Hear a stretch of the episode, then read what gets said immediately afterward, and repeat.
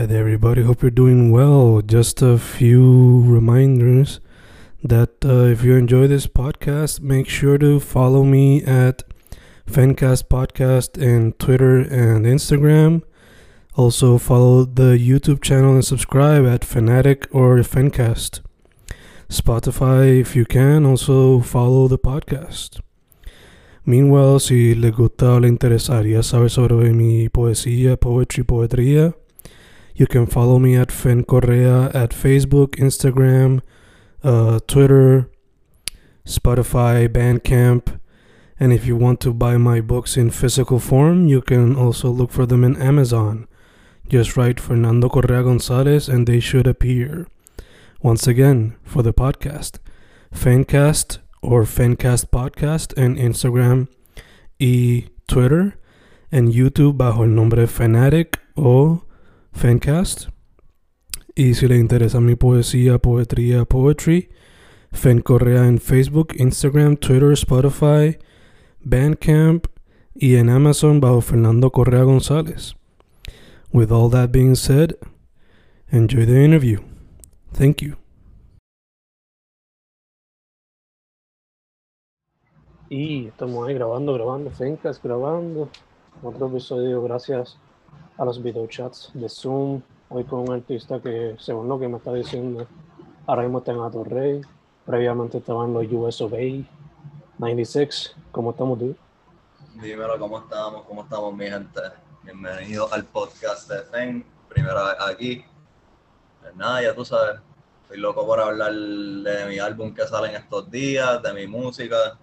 Bueno, eh, yo, sigo, yo le he dado follow a tu página un par de tiempo y lo estaba mirando ahorita hace unos minutos, de hecho. Y pues vamos a empezar que vas por 500 algo episodios en tu podcast, que está cabrón, de verdad. O sea, cuando veo cuánto artista local y cuánta gente local ha tomado el tiempo de entrevistar y buscar y encontrar, cacho, eres, una joyita del underground de aquí. Gracias, mano, gracias. Y todo lo que me falta, todo lo que me falta. Exacto, sí, porque todos los días sea, y no es algo malo, hay todos los días son, hay 20 más, ¿entiendes? Que eso, la creatividad está explotando aquí. Exacto, exacto. Pero poco a poco se hace, poco a poco se hace. Exacto. Eh, that being said, dude, primero que todo, hablé un poquito de quién eres, pero for those who don't know, what do you do y cómo fue que llegaste a la música. Bueno, mi nombre artístico, o sea, es 96. I'm a rapper. I mostly rap in English. I also rap in Spanish. O sea, como pueden ver, I Spanglish. Uh, I started off rapping, well, but I started off rapping aquí en Río Piedra when I was studying en la UPR como a los 18. Con, ya tú sabes, high school friends, freestyling, like, just jodiendo. Y eventualmente nos pusimos a grabar mucha, mucha porquería, ¿entiendes? Ya tú sabes, cosas cosa bien, bien malas en GarageBand y ahí fue, esos fueron los comienzos. Y eventualmente le recuerdo que le cogí una pausa por un tiempito por, ¿sabes? Cuando le coges como que angustia algo cuando lo hacen mal. Que por un tiempito dije, mano, eso no fue la forma que yo quería hacer la música que, yo, que estaba haciendo. So, le cogí un breakcito, me mudé a Estados Unidos, eh, viví en Miami un tiempito. Que eso, aparte obviamente de ir en Puerto Rico toda mi vida, estar en Miami como que me ayudó a formar mucho mi ser creativo porque vamos a empezar que en, un ambiente donde tú puedes estar encadenado engrasado en todos lados, en un ambiente donde el rap is very open and welcome. So, just vivir en ese ambiente helped me thrive mucho en abrirme y estar abierto a lo que es ser rapero. So, me puse a grabar con mi mejor amigo ahí, Jonathan, que ahora mismo corre una paginita en Instagram, Kicks Beats, que si necesitan grasa, papi, ahí que y literalmente ese hombre aprendió a produce por mí, ¿entiendes? y él le encanta, igual que yo, we were 90s fans, como que los dos escuchábamos Vivo, Thoughts and Harmony, todas esas cosas juntos, pero yo era como que el que estaba al tanto con la música. So, ¿entiendes? Un día él me dice como que, mano, o sea, si tanto nos gusta esto, ¿por qué no, no lo hacemos? Y yo, loco, tú sabes que yo, ¿entiendes? Yo sabes que por un tiempo yo rapeaba, tú sabes, no hay nada que yo quisiera hacer más, pero hay que hacerlo bien. Ese hombre se sentó por 3, 4 meses corrido a mirar videos en YouTube hasta que aprendió cómo hacer un a basic track y empezamos desde cero. And we made my first mixtape that it was self-titled 96. that was just a decision to get like my name out more. instead of like putting a title on something, I was like, let's just call it my own name, and people will start learning that that's my name. And we dropped four tracks that time. Y mano, ahora mismo eh, it's only on SoundCloud. Suenan being raw, but I'm super proud of those tracks. I remember, como I was so proud of like finally getting something out. Y eso fue como en early 2018, si no me equivoco. Y after that, I've dropped at least like 10 singles on Spotify en todos estos lugares. couple of like four months ago, I dropped another EP with four songs. And al fin me cansé como que just dropping little crumbs. Y dije, man, I want to really like make a project. I want to take, I want to, I want someone to like have, como que take a journey with me. Empezar el álbum y acabarlo y decir, coño, como que me, me, me dio todos los vibes ahí. So, me rompí a trabajar con Easy Dre de la escena, ¿entiendes? Que un duro, tipo rapea, producers, hace videos. Me puse a trabajar con él o sea, ya trabajamos, ya trabajamos juntos desde que yo volví de Miami, como a comienzos de 2019. So, no, ya saben, jugábamos en mi casa por 3, 4 meses corridos hasta que teníamos los álbum, el álbum hecho. Hicimos un videíto que lo saqué los otros días. y nada, o sea, mi, mi gol artístico es sin, sin querer sonar como de mierda, representar gente que, que puede rapear bien cabrón en Puerto Rico en español y en inglés. Mm. ¿Entiendes? Hay mucho, yo, yo trabajo en un ambiente que hay muchos turistas y constantemente hablo con turistas que ellos se sorprenden que el puertorriqueño hable inglés. Y eso a mí me mata, cabrón. Eso me mata porque Bad Bunny, Daddy Yankee, toda esta gente nos representa, pero habla un inglés bien escrachado. Y eso obviamente, eso yo no tengo problema con eso, pero también me trae un cierto orgullo de mostrarle al mundo que hay, hay inteligencia y variedad en este país. Ya, ya, ya, ya, ya. Te entiendo full. Mucha gente quizás lo considera como que un selling out al yankee, pero es just another tool que se It's like I'm born and raised here. Then I literally didn't step out of Puerto Rico aparte for vacations para vivir till I was 21 years old. So yo me considero más puertorriqueño que anybody. pero my mom's American, ¿entiendes? So I'm constantly getting shit that, why do you speak good English? Mm-hmm. Y, es, y es como que literalmente because I was just raised around it, ¿entiendes? I can't do anything about it. Eso no significa, cabrón, que no me gustan las medallas y la alcapurria igual, ¿entiendes? Pero it's just what, what makes me want to rap is rap music that I heard in English, ¿entiendes? So it's just like it comes out of me naturally hacer música de rap en inglés.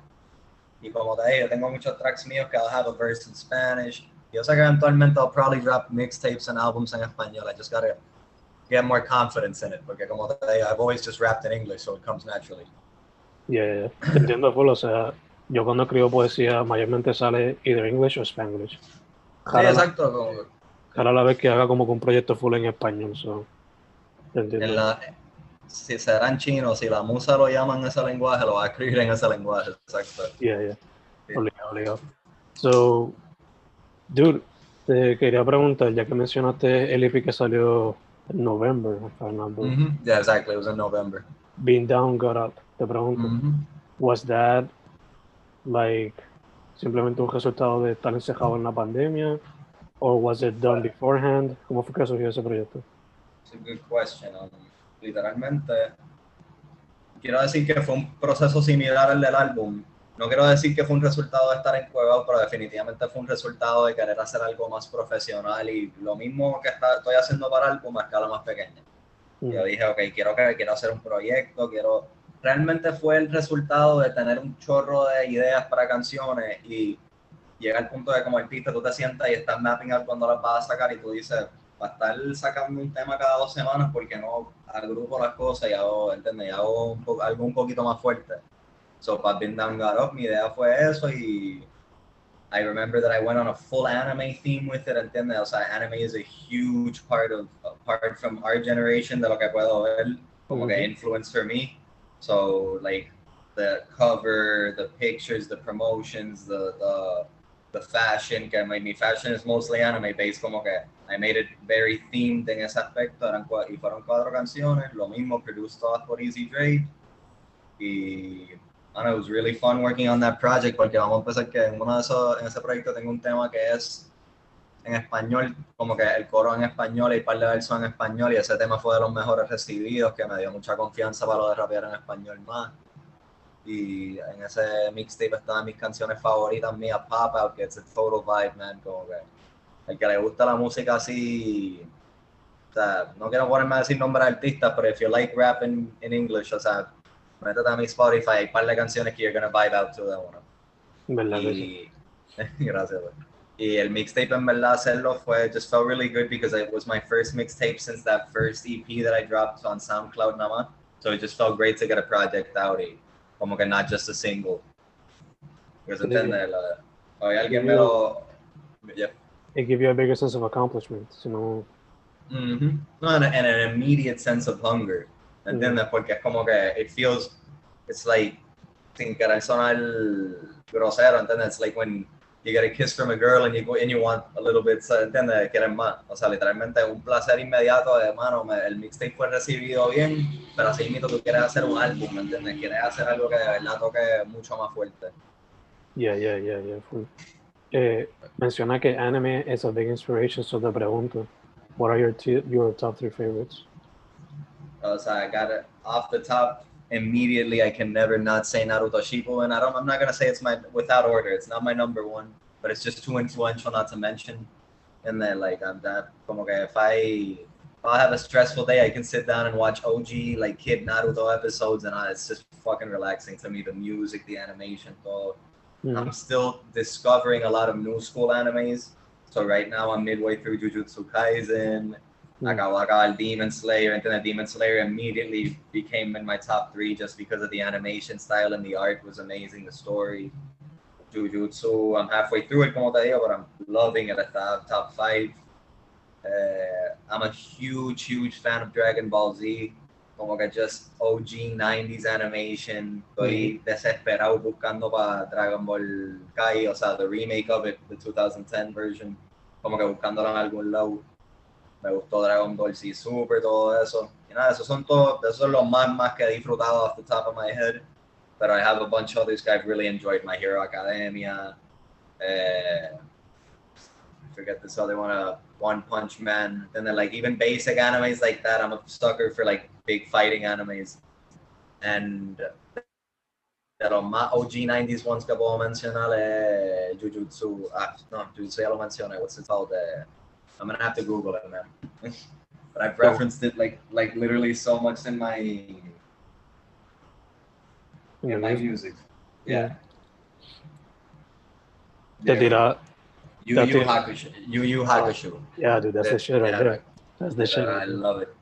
Like I forget the name sometimes because I just I recently acabo, like I, it took me a long time to watch it porque lo veía like en periodos diferentes. Pero mano, fucking loved it. It was like I saw every single trope in anime and every show. I saw it come from that show. It's like, oh, it's right there. Yeah, every yeah. single one. Here comes the Super no. Saiyan moment. Here comes the. It's like it's like I was like, there's Joey Wheeler, there's Sasuke, Yeah, yeah, exactly. And I had to como que shout out to Yu-Gi-Oh! Even though it's a shit kids anime, like fucking super influential to me, man. Like such a like I played Yu-Gi-Oh! as a kid and the the animations and los dibujos very influential in the type of artwork style that I like now. Definitivamente. It's classic shit right there. Classic shit. Mm-hmm. Yo, I like that anime as a kid. Hasta el momento que dijeron como que the card game is gonna save the world. Ahí cuando yo dije, okay, this is this is too much. Sí, sí, como que I, re- I remember being, s- I remember as a, I have selective memory. A mí me gusta decirle niño porque I have very solid memories de mi juventud y de repente burbujas donde yo digo, ¿qué carajo pasó ahí? y I have a very solid memory of being such a huge fan of Yu-Gi-Oh! Then Yu-Gi-Oh! GX and being so into Yu-Gi-Oh! GX y de repente burbuja de qué pasó ahí? When did I stop being into Yu-Gi-Oh! And I recently. Like in my late 19, 20, and then I started rewatching everything as I started seeing it on streaming services. You know, me went that oh, like that's why I didn't fit. That's why I have this bubble. GX became shit, and then the like it didn't become shit, but it like the whole concept of these shows became like very. Cada uno past season two ya se vuelve un poquito muy muy extranjeros, como que ya no están jugando cartas, están flotando en el espacio, andan saving the world. Yeah, yeah, yeah. Entiendo. I mean, But I, a mí con Dragon Ball, después de eso, como que ya me empezó como que a, Yeah, so es como que, cabrón, de soy honesto, like super, I loved it just because of how clean the animation style was Mhm. and because it was so easy to show to my girlfriend. then because you know, like there's some people that they aren't they aren't like so into anime, and at first my girlfriend wasn't, but when I showed her shows like One, y super, que son very easy to grasp, just people screaming and becoming really OP. Ajá. como mm, literalmente you get into it quick, pero ajá, yo rápido que acabé Super, I was like, damn, I, missed the story. Estoy loco por, por ver Z de nuevo y verlo en Censored, que estoy loco por verlo en Censored. Como que recuerdo verlo de chiquito y ahora todas las cosas que veo en internet y eso en YouTube, yo digo, diablo, like I didn't see the real thing at all. Like, you know, y sangre, I didn't see people getting torn apart like this. Funimation had us fucked out here. Sí, sí, sí. este, Ah, además the anime, he notado que basketball is also a part of your inspiration. Por lo Sí, menos at fir- como jump shoot, That's Harden. Exacto, yeah, yeah. Like I ha- and I have a bunch of other. I have so many basketball references and songs, which I have a love-hate relationship with because, como it's a common trope for rappers to make fun of other rappers just to like seem cooler, which is ridiculous to me because, como alguien que lo que hace es trabajar y quedarse callado y like I don't. If you check my social media, all I do is just announce when I'm gonna drop music. I'm never flexing. I'm never doing shit. So it's like I've seen rappers make fun of like ah niggas be be talking about como que ah ball like this, do this, do that too much, and then like como que making fun of certain basketball or sports reference bars. And then and I reference that type of shit all the time in songs because honestly, basketball is the only sport I watch. I'm not a I'm not a big fan of any other sport, and I feel like the NBA is so culturally influential as is hip hop and movies and stuff. So it's dumb not to reference that type of stuff. Como que it's just literally if you listen to 90s hip hop, 2000s hip hop, todos van a tener references to the ball players del momento porque Mm. literal hip hop and rappers, that's how rappers and ball players go hand in hand. So, like at first, I would definitely say it was a big part of how I rapped and the references I would drop and the music and the artwork. O sea, shout out the the artwork that Jump Shot. That was before Kobe died, and then that when I made a song called Jump Shot, I remember looking for the artwork and I had pictures of Curry, Kobe, Carmelo hitting buzzer beaters, and I was, at the end of the day, I was just like, I had to go with Kobe. God, who's who are you gonna go with for the for the jump shot? And then the, Mhm. so like, and I remember even arguing with some homies once that they were like, "Yo, that shit's played out. Que you got to start change, stop como que using artworks de que como que stop referencing tal y tal cosa." And they were totally right, but at the moment I was just pissed, like, "Nah, y'all are wrong." And then they're like, "As an artist, you think that everything you do in the moment is correct, but." Uh, Definitely, it influenced me a lot at first, but I'm just that type of artist. Como que yo me envuelvo en lo que sea que I like in the moment, and I'll mix that into my music. The same thing with the anime, which I'm trying to get better at. I'm trying to like make my music amplia. And Mhm. como que not just a product of my mood en el momento. De hecho, sí, sí, como que no solamente como que leave it as a part of the moment, sino como que maybe go back at it, rewrite, Exacto. si acaso. Te quería preguntar, ya que estás hablando un poco de creative process, por lo general, like, para cada pieza es diferente, pero por lo general, Mm. ¿cómo es ese proceso? Do you need the music first? Do you write first? ¿Cómo es la cuestión? Let me let me think. Let me go back. Okay, the thing is that since I, since I've literally been writing since I was I think 15 or 16, probably earlier. But like organ, yo me gusta decir esa edad por, por organización. When I started really putting it on paper as songs.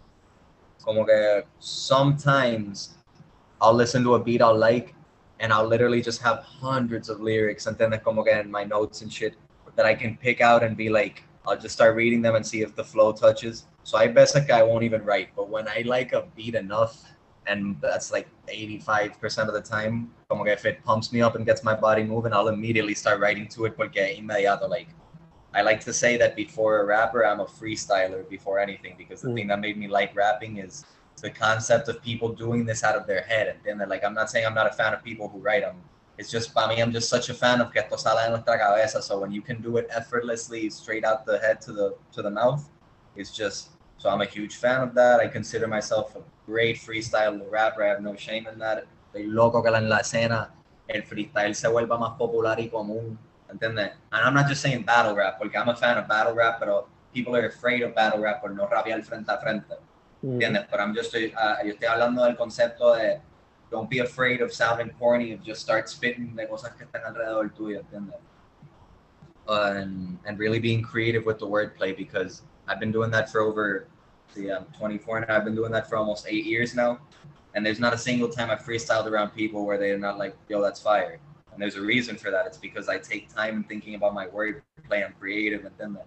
So, para me, escribir isn't a key part of it, but uh, since I have a very bad memory, I, I have no then I, like I am not shameless about that. My weakness is my memory. So like when I have an idea, I'll try to immediately write it down, run with it. Or if I'm listening to a beat in the studio, I'll immediately start writing because I'm not the type of rapper that I can just catch a wave and be like, pop in the studio a week later and be like, oh yeah, I remember that that wave I caught. Let's let's rhyme it back. I'll just totally forget the melody. So it's important to me. Like I'll write the lyrics down. I'll write down the beat that I heard the lyrics to. I'll Mm. sometimes even phonetically like write the lyrics down, like break them down to remember how I. Mm. And that's just when I catch a vibe. Like okay, that's a chorus. I can make a song out of that. Because to rap to it, I can you know I can rap to, I can rap to water tapping. I can to water sounds. That doesn't matter.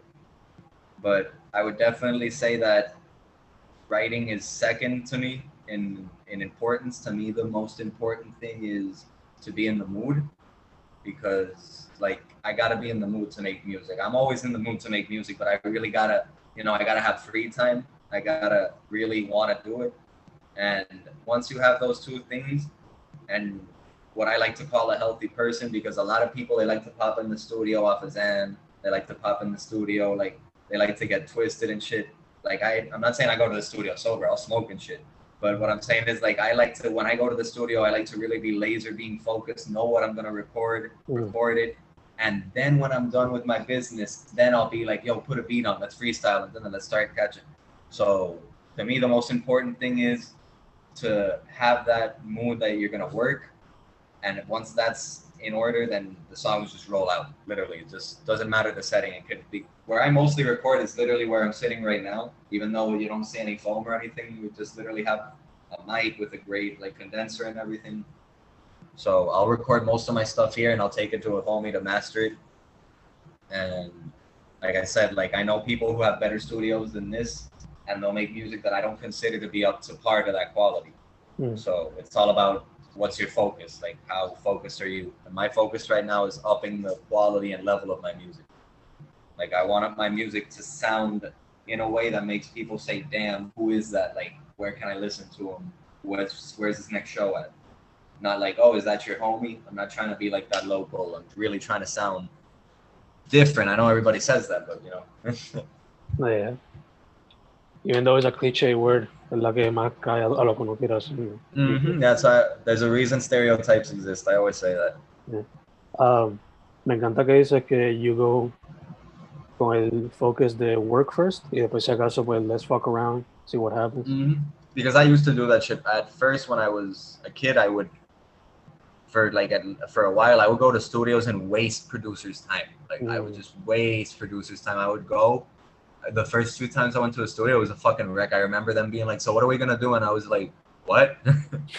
and they were like, "What are we gonna record?" And I was like, "What do you mean?" And like, let's put some beats on. Let's let's let's listen to some beats, see what I'll write. And they're like, "Nah, fam." And I'm like, "Oh, oh shit!" Like, oh, so and I obviously quickly understood what the vibe is. You need to arrive with the song already written, all that. We're back. Where where do we leave off? Well, there's a good- you were talking about how as a kid or when you were younger, you used to waste producers' Mhm. time in the studio. Yeah, I don't, I don't like to say that because I don't know, gonna quiero coger mala fama, ¿entiendes? Pero in the sense de que recuerdo tener 16 y trabajar con, como que ir a casa de otros chamacos que grababan y eso y totalmente estar perdido en el proceso de diablo. Yo estoy aquí escribiendo y no tengo como un tema hecho, no tengo la idea hecha. Y ahí es cuando me di cuenta how much of a freestyle rapper I was because I knew I, I thought que yo la tenía porque me paraba en cualquier esquina y rapeaba con gente, ¿entiendes? Y muchas de las veces rapeé, era de los mejores en, en el grupito, ¿entiendes? So, yo decía, coño, pues meterme al estudio debe ser esto mismo, pero para frente a un mic. Y definitivamente no era eso, ¿entiendes? So, traté- y definitivamente grabar con el pana mío en Miami, con Jonathan, me ayudó a desarrollar esa comodidad en un estudio mucho, porque el estudio era en su cuarto, like, pues, plafones por todas las paredes, micrófono, el setup con la computadora, ahí mismo en su cuarto. So, eso era como que mi mejor amigo, grabar ahí, coger una comodidad de cómo comunicarme con un producer, con lo que yo, mira, cámbiame esto, hazme esto, ¿entiendes? So that definitely brought me a comfort that how, how to move professionally. Yeah, I'm back here in Puerto Rico. Hasta ahora my main producers son two close friends of mine también, de burbujas diferentes, son también. Como que más trato de mantener my producer circle close porque that keeps my, my work much more clean, en sentido de no tengo que estar explicando a gente que quiero, cómo lo quiero. Siempre estoy dispuesto a trabajar con new producers, but I like, like my main music, I like to work with the people I work with. No, ya que, que la química es más fácil, fluye más, más rápido. Definitivamente, exacto. Y en relación a la pregunta, el, como que, yeah, it's just all, all in relation to the freestyling thing, because I used to, I used to go to the studio con la mentalidad primero de eso, lo que te digo, de freestylearle, que que como que mi mentalidad antes era, las ideas frescas son mejores que las viejas, las viejas apestan, ¿entiendes? So I would rather go to a studio and think of something fresh en el momento que it's probably going to be doper than whatever I wrote three weeks ago que está ahí sentado, que probably when I reread it, it's going to be like, hmm, I got like something new, como que I can add three weeks spice to. Y así mito, me di cuenta que no, eh, Easy Dre, shout out, como que literalmente me ayudó, me ayudó eso un montón porque el contraste de él y yo, even though that we're like brothers in this rap shit, él literalmente que como que I'm a freestyle rapper y él es un temático, ¿entiendes? Ese hombre literalmente te, se, se te sienta y te, te pone a enseñar todos los temas que él ya tiene hecho, pero no están grabados o no están masterizados, ¿entiendes? Tú te quedas como que loco, tú tienes ya tu three or four greatest hits album aquí, ¿entiendes? Tienes paro pero literalmente eso yo no lo tengo. Yo tengo, vamos a ponerle unos 15, 20 temas en, en pero no, yo no soy uno así de, de tener así todos mis temas escritos como que sin, sin grabar, como que I try to like do things in clumps, como que I'll write three, four songs at a time, get them recorded, then I'll go to the next one, on to the next one. Gotcha, gotcha, gotcha. Eh, ahorita mencionaste que estás trabajando en un new album. Te pregunto, Yeah. ¿is there a date? ¿Qué se puede Yes, esperar eh. para el proyecto? Hoy estamos a mayo 24. It's gonna drop on May 28th. I believe that's like May 20. O sea, si no estoy mal, that's Friday or Saturday, and I believe that's gonna be May 27th, 11:59. and then the Clock Mm. turns to midnight. It drops May 28th. So, yeah, álbum en verdad, I don't even want to like. I want to talk about it for days, but I don't want to like hype it up in the sense that like but all I have to say about it es que son ocho temas, hay ocho vibes diferentes, hay dos o tres temas ahí que I can without a doubt say that they're some of my, they're my best songs I've ever made. Son canciones que yo llevo dos, tres meses escuchando literalmente en las de Diablo, mano, esto es un vibe que me ha pasado con canciones antes, pero me pasa mucho más fuertemente con estas, que es como que I can't even recognize myself on the song, the vibe que me da es totalmente separado a la energía de Diablo, ese soy yo, ¿entiendes? Que mucha gente, like, they'll run with that, that dopamine that, damn, I sound good on that, and they'll think that they deserve the plays and everything. But my main focus at como que, if I wasn't me, would I enjoy this song? And then I hmm. got two song, I got two songs on there. When I Una que se llama Day Off. One of them is called Die for Me, and like the inspirations behind both of them. Una de ellas, yo diría que the main inspiration is it was a good day that Ice Cube by Day Off, because I remember I had a shitty day at work one day, and I was just like, damn, I would really rather be smoking weed like on a day off. and literally the chorus just like came to me in that sense that it just stayed on a loop in my head, like uh, da, da, day off, day off, and then so I just started writing off of that idea. And literally, one my favorite song I've ever written, como came out of that, just off of a dumb little thought, the off of a very simple concept that anybody can relate to. Como que I would rather be having fun on a day off, smoking weed, riding around, than then uh, making money, sharing it with my friends and family. Como que then working. Ujú. so that's what that so that's what that song is. And Die for Me is very much Kodak Black inspired. Oh my god, I'm a huge Kodak fan, even though he gets a lot of a lot of hate.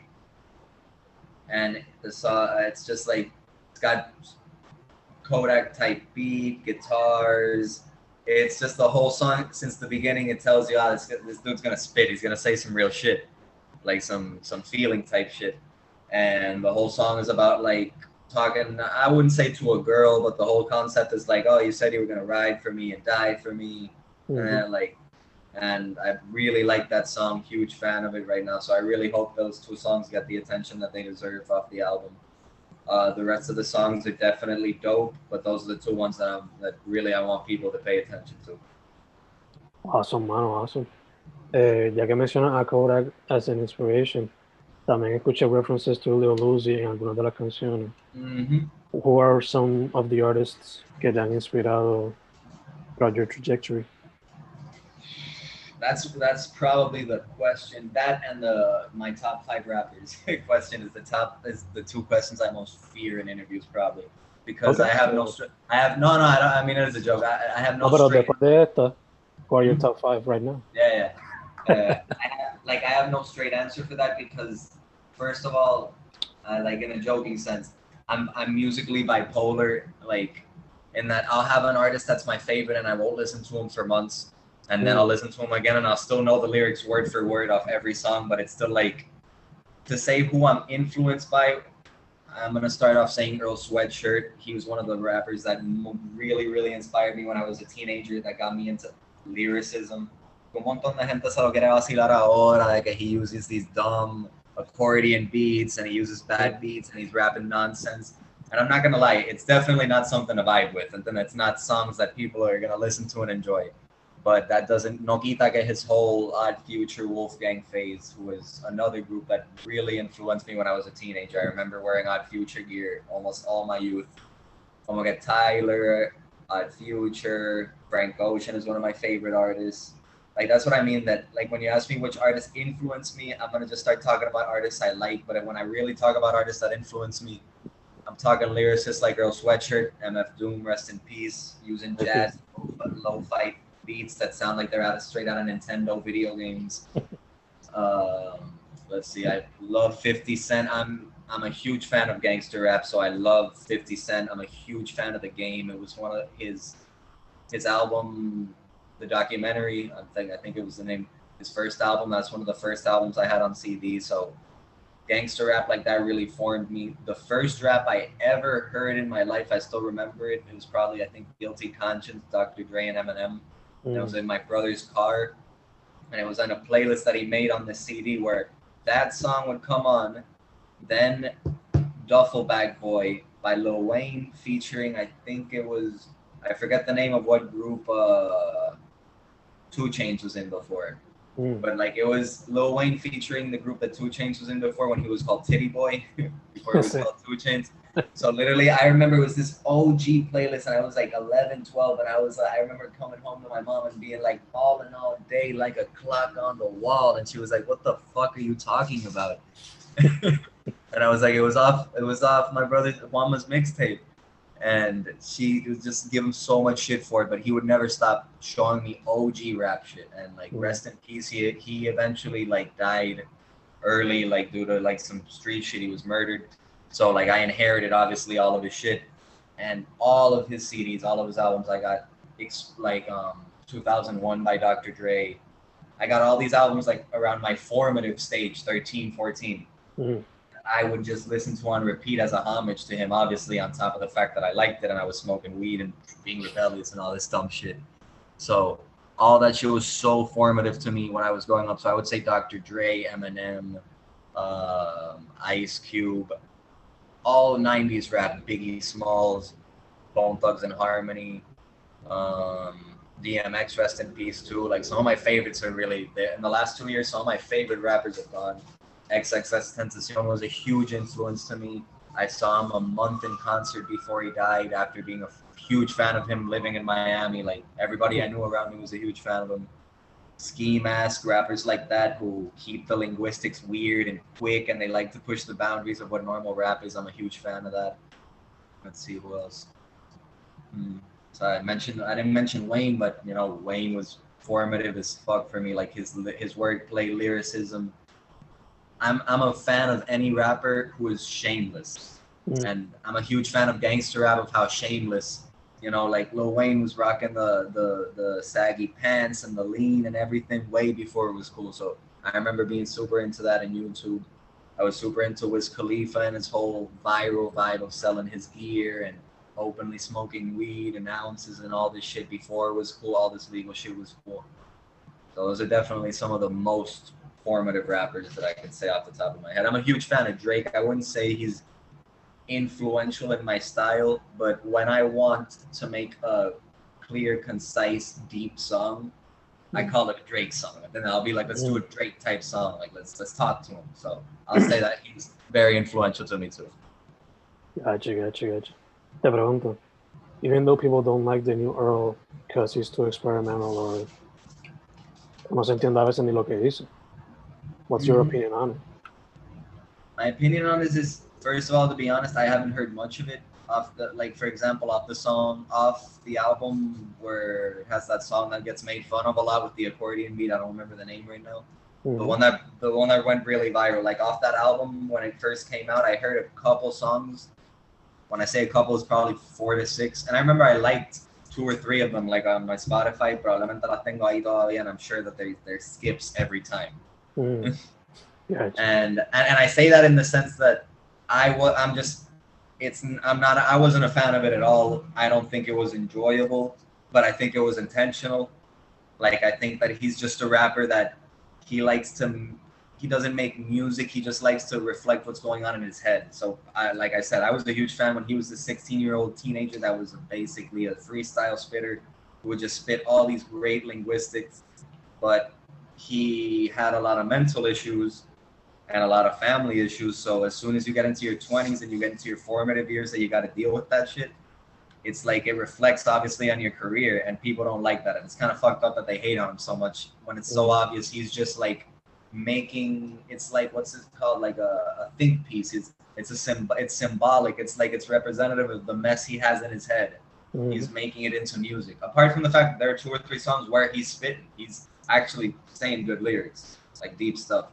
But the fact that the, the literal beats are disorienting Mhm. and make you uncomfortable is obviously an intentional decision. He didn't hire people, legendary producers, because I, right now I can't remember off the top of my head who he got to produce some of the tracks, but he got some great producers on that album. He didn't get them to, and he, they didn't just casually make dumb beats and fucked up beats. He asked them, look, I want disorienting beats that let people know what kind of chaos I'm going through in my psyche because that's his main fucking theme in all of his songs. He's always talking about how messed up he is in his psyche. So I admire, like I said, guys think I'm not here for the numbers. I'm here for for to get at to get out what I have in my head, which is what rap is and will always be. So Earl 10 to 10 always. Doesn't matter if he puts out a weird album. Ya, ya, ya lo entiendo. full. En particular, esos dos proyectos, SRS y Clay Feet, en verdad que go hand in hand as going deep inside a person's psyche. It's Yeah. like Kid Cut. It's for example, Kid Cudi gets a lot of love, a lot of love. I'm not gonna say it's unnecessary. I love me some Kid Cudi, but Kid Cudi gets a lot of love, and a lot of people haven't listened to most of his albums in an entirety. And a Mhm. lot of his albums will be like very long with long skits. Tienen canciones que son bien conceptual y muchas de ellas, si no eres un super fan y no estás metido en el cuento de lo que es su psyche, no vas a ser fan de él. So, Es Ujú. como que eso, eso es otro ejemplo de dónde está la crítica para Kid Cudi, ¿entiendes? Como que no hay porque es otra narrativa, ¿entiendes? Like Kid Cudi painted mental illness in a very happy and pop way, ¿entiendes? Like Yeah. in a very like I'm sad, but I'm I can do ecstasy to take it away and like that type of that's what blew up de él. It wasn't intentional de parte de él. Eso fue lo que la gente quiso mirar at first. Mm. Pero en el, en el caso de Earl, what was the song? Is it Guild? I remember, o sea, Earl has this fucking great song where it's like him rapping from a sofa with demons all around him. I think it's Hive. I guess I live in Staples and Casey Veggies. And it's, I remember that was so, in, his, that whole album, the Earl, I don't like shit. I, I don't like, uh, I don't like I don't shit. like I don't shit, go I don't go outside outside. Yeah. that whole album, I like. I don't think there's a weirder album you could have bought on CD, and I bought that album on CD to bump in the whip, and then I, that's how much I like that, I was like, this is so weird. I love it. I remember being like, like not as in a not as good as in a mental state as I am now at that moment. So I remember just relating to it so much and talking to people around me about it. Like, you don't like this? Like, look at this kid how depressed he is, and he doesn't want to go outside. And they're like, oh no, that's so depressing. And they're like, and I'm like, ah, like that's so fucking cool. Look at how he's how he's expressing himself throughout all of this, all of these feelings. And I remember that video, the hype video, and he's it's just him. Rap. I'll still when talking to music video people that make my music videos, I'll still reference that goddamn video and tell them I want to do something like Earl. Uh, like like his whole concept of staring straight into the camera and being downright scary of how sad he looks mm-hmm. and having like these weird ghouls around you and demons that are either supposed to be like real demons or your friends or whatever the metaphor is it's just so fucking cool. And the concept of it i'm just such a big fan of it. It goes hand in hand with the whole anime thing with with the whole thing that we've talked about with the whole aesthetic of being like very in tune with your demons and not running away from them. So like I think that Kid Cudi got a lot of glory where Earl didn't in the whole putting mental illness on a pedestal thing. Yeah, yeah. Para mí que también por el sound, como dijiste, o sea, True, Kid Cudi lo hizo con more poppy songs. Mm-hmm. Earl did it experimental, dark beats que mm-hmm. no son tan catchy to the ear. Exacto. And a lot of it was about suicide and alcoholism true. and work and true, true. so. True. I'm just a fan of lyricism that I would hear the way he would word it, and it's like, damn, that's just too good not to admire sometimes. Mm-hmm. But yeah, the, the themes were dark as fuck. Okay. Yeah. Otro rapero que I haven't talked about because I got into them recently. Mano, I don't know if you've ever heard of, and if you haven't, if you're a fan of old school rap, Westside Gunn. We yeah, got Westside Gunn. Westside Gunn, Benny the Butcher, man. I said, God damn. Oh my God, I've había escuchado un par de canciones de ellos antes, pero no me había metido en el mundo de ellos. Yo, coño, sí. mano, o sea, una cosa cabrona, cabrona, que ya tú sabes, estoy immediately I can see the influence in how I'm writing, how I'm doing things, como que. And especially the music video aesthetic, esta las cosas que más me gustaba de él. Some, I'm just a, I'm a huge fan of cuando se aprecia el ghetto, como que they'll put the ghetto, they'll put hood shit in their songs, but they'll mix it with reality, which is como que when you're rich, you don't just become rich. You don't you don't live on a cloud in a mansion, ¿entiendes? You, mm. You're still around. Like if si ahora mismo me cae un millón de dólares en la falda, yo todavía tengo, estoy al lado de donde estoy en Puerto Rico, ¿entiendes? Yo puedo bajar, I'm just another normal dude. So la estética de los videos de ellos, they look like these swagged out dudes, but they're still in the hood is very realistic to me, and it's very like that's exactly what it's like to be in Puerto Rico. You can blow up, but you're still gonna be in the ghetto half the time. You're still gonna be hanging around a un ambiente where you got to take care of yourself bien cabrón, no, it's not to immediately just put you out of danger.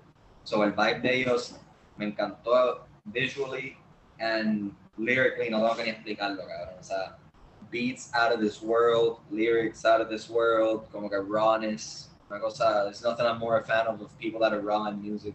Okay, we had barely talked about Spanish music también, que it's kind of, I feel disrespectful por eso, como no he hablado, no he hablado nada de raperos que, que me dieron influencia en español, que tengo que mencionar Mexicano 777, principal, like number one, shout out Jonathan también, my first producer, called really got me into that old school 90s reggaeton, lo que es mexicano y, y, y tempo, y lito y polaco. O lo escuché tanto en mis formative years en high school, como que en la tarea los focos de fruity shit, hablando, hablando de bellaqueo, o sea, estos tipos son los que de verdad estaban haciendo dinero en la calle y con música rapeando y insultando a gente y hecho pistoleando. Y nada, como te digo, era tan como que, wow, esto, esto es a una esquina donde yo vivía y estaban haciendo esto en los 90, qué cosa cabrón. Porque el maleanteo ya ahora definitivamente no es igual. Como que tú no puedes ser, ser maleante reggaetonero hoy día sin, sin hacer reggaeton. Yeah, yeah, De hecho, menciona. Es a perfect way to mention this. O sea, terminamos hablando rap in English con Griselda. Mm. Empezaste a hablar de boricuas. Sí, por eso, when I spoke rawness, I immediately thought mexicano, ¿entiendes? No, ya, yeah. pero lo que iba a decir era que en estos días Chino Nino mm. estaba jangueando con los de Griselda por acá, recording. Oh, te creo, cabrón. Yeah. That is amazing. That fact me alegra el corazón. Easy Dre me enseñó los otros días varias canciones del nuevo álbum de Chino Nino. Y hecho también, cuando yo estaba en esa etapa de Río Piedra grabando por Río, yo escuchaba a Chino Nino con cojones, ¿entiendes? Porque me daba el mismo vibe que todos los raperos de por ahí, ¿entiendes? Era un tipo, you know, dude that like to smoke weed and rap off the top, ¿entiendes? Que no, no te daba nada de comida en era humilde. Que a, a mí me encantaría un día encontrarme ese hombre y rapear con él, ¿entiendes? Yo, yo la tengo para decirle, yo, spit some bars, ¿entiendes? Me encantaría. Para colmo que tengo entendido de lo que me contaron, él tuvo, él se crió en New York o en algún lugar, él, él, se crió en Estados Unidos en algún lugar que he's very in tune to the flavor de hip hop, mm. ¿entiendes? Por eso es que, por eso es que a veces yo siento que he's a good rapper because he's like on a wave que otros raperos todavía haven't caught on to, even though he's an old, he's older, ¿entiendes? He's been on this for a while. Pero por eso es que como que he's always been the type of rapper he's been. He knows that he's, él sabe ese mundo, como que de rap. Sí, sí, que es como que la cultura ya vino con él, basically. Y aquí no le dan el mismo respeto, pero realmente se merece, porque es un rapero que, por más que me vino así a escala de, un Bad Bunny y un Daddy Yankee, ha llevado el nombre boricua allá afuera en grande en lo que es rap, ¿entiendes? Yeah, yeah, obligado, obligado. Eh, pero eso que estaba jangueando con Griselda está increíble, cabrón. Yo no me imagino ese hombre. Like, I don't even want. I'm not even insulting the quality of his bars. I can't imagine him keeping up, cabrón. Uf. Dude, yo rápido. ¿Sabes? Griselda tiene constant references to, to wrestling. So yo rápido, como que. La primera vez que le escribo a Someone Famous, como que le escribí a Westside Gunn, el nombre de la canción va a ser Carlitos Colón versus Abdullah de Butcher o algo así. Because it needs to be something like that, por favor. Qué duro. Gotta, gotta have the references. Qué Eh, so, dude, ya que estamos hablando de eh, hip hop aquí en Puerto Rico, ¿qué piensas de la escena actualmente, like, la underground independiente? ¿Y quiénes son algunos con los cuales quizás te gustaría colaborar, que no has tenido la chance de hacerlo? Pues mi primer, primero mi pensamiento de la escena es antes que, before I say anything, I, I will say it's doing the best it can. ¿entiendes? Definitivamente con las circunstancias dadas. Puerto Rico, we don't get the like the help we deserve artistically, entertainment wise. There's way too much talent here that isn't getting a helping hand, the oportunidades que merecen. So I think that I'll, it's amazing to see how many independent artists hay que no se quitan y que siguen en verdad. So I give that a lot of respect, igual que yo mismo. So like first of all, congratulations to everybody. Keep at it, porque está cabrón en verdad ser artista independiente and pay for all your own shit and make your own own shit and promote all your own shit.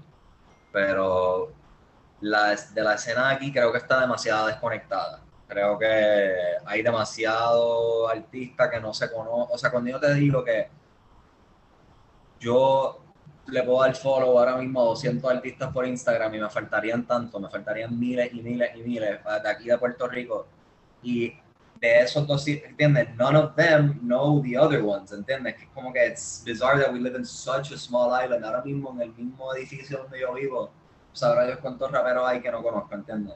Que así mismo es una loquera ver por redes sociales cuánta la gente se deja ver, pero cuando estás caminando por la calle nadie parece artista, nadie habla de su arte, ¿entiendes? ¿Dónde están todos los artistas? Que eso es lo que me, siento que está muy desconectada la escena. Like, people aren't out there really promoting, performing, doing their part. Like, y me imagino que eso es por el boom tecnológico de que mucha gente tiene micrófonos, pueden grabar en sus casas y sacar cosas. Y no es decir que, que tienes que tener algún requisito para ser rapero, ¿entiendes? Pero, mano, quisiera ver más actividad en la escena. Como, yo estoy loco por empezar a tocar en vivo, o sea, hacer shows, como te dije, hacer cosas como freestyling en vivo normal, o sea, hacer cosas musicales y sacarlo de la burbuja de lo que es Río Piedra y Santurce, ¿entiendes? Porque la gente ahora mismo tiene una mentalidad demasiado como que no, yo no voy a ir a Río Piedra, a Santurce a ver unos chamacos freestyle, ¿entiendes? Eso, el rap puede ser fino, el rap puede ser algo no necesariamente como que grimy, it's not gonna be fucking fancy, ¿entiendes? Pero puede ser algo más agradable que todo el mundo can experience and enjoy. Pero ahora mismo encuentro que en la escena, como te digo, hay demasiada, o sea, necesita haber más conexión, más como que comunidad entre la gente, más amor. Hay mucho, hay par de artistas que me gustaría con quien colaborar, eh, pero yo siempre he mantenido una mentalidad de, de, como te digo, hay tantos que no hay tiempo para estar reaching out, ¿entiendes? Porque, o sea, obviamente hay tiempo, pero hay tantos que everybody's so focused on their own grind that Mhm. sometimes they don't want to give out verses, and I understand that type of shit. Like if somebody writes to me right now that they need a verse from me, I might not make it my first priority, ¿entiendes? Porque I'm like I'm focused on my album, ¿entiendes? But I'll get that out to you. Pero that said, I'm trying to think of the para la gente que lleva haciendo sonido con cojones de la escena aquí, o sea, que yo trabajaría con ellos, Kid Basquiat, Lil Jojo están bien duros, o sea, esos son dos chamacos que he escuchado temas de ellos que yo digo, coño, estos son catchy ass songs, que como te digo, esto no es un chamaquito de PR, esto es un, esto es un, esto es un tema, ¿entiendes? Esto es un tema que yo escucharía en la radio guiando por Miami un día and I bob my head to it. Entonces, son dos que me gustan. Yo, entonces es que yo me mantengo bien desconectado del underground aquí desde you'd be surprised in the sense that like the more you work on your music, the less music you listen to, and it's insane because I like to be. It's like I like to be in tune with music, pasa pa kind of reflect it into my music, como que you wanna quieres estar al tanto con lo nuevo para para estar al tanto en tu música, pero más trabajas tu música, menos escuchar lo nuevo. ¿Entiendes? Y es frustrante porque gente te habla de lo nuevo y tú, ¿cómo? Tú, I haven't heard that. Uh, I'm a huge fan of Jazz Bandana, eso fue bien informativo en mis años criándome en Río Piedra y sacó el álbum los otros días que lo escuché, hecho, me encantó. Este cabrón es wavy con cojones y me gusta el, como te digo, o sea, él está bien seguro en su persona y en su vibra, en su música, o sea, él quiere llevar a la gente al espacio con la música. Y yo lo escucho y es como que it's very, I want to say Playboy Cardi-ish. ¿Entiendes? Que has very peer born type beats que te llevan y también no le tiene miedo a rapear, que me da chino Nino vibes. Mhm. Que Jazz Bandana es uno que a fan y estaría bien cool hacer un collab con él, es un OG de la escena duro, duro.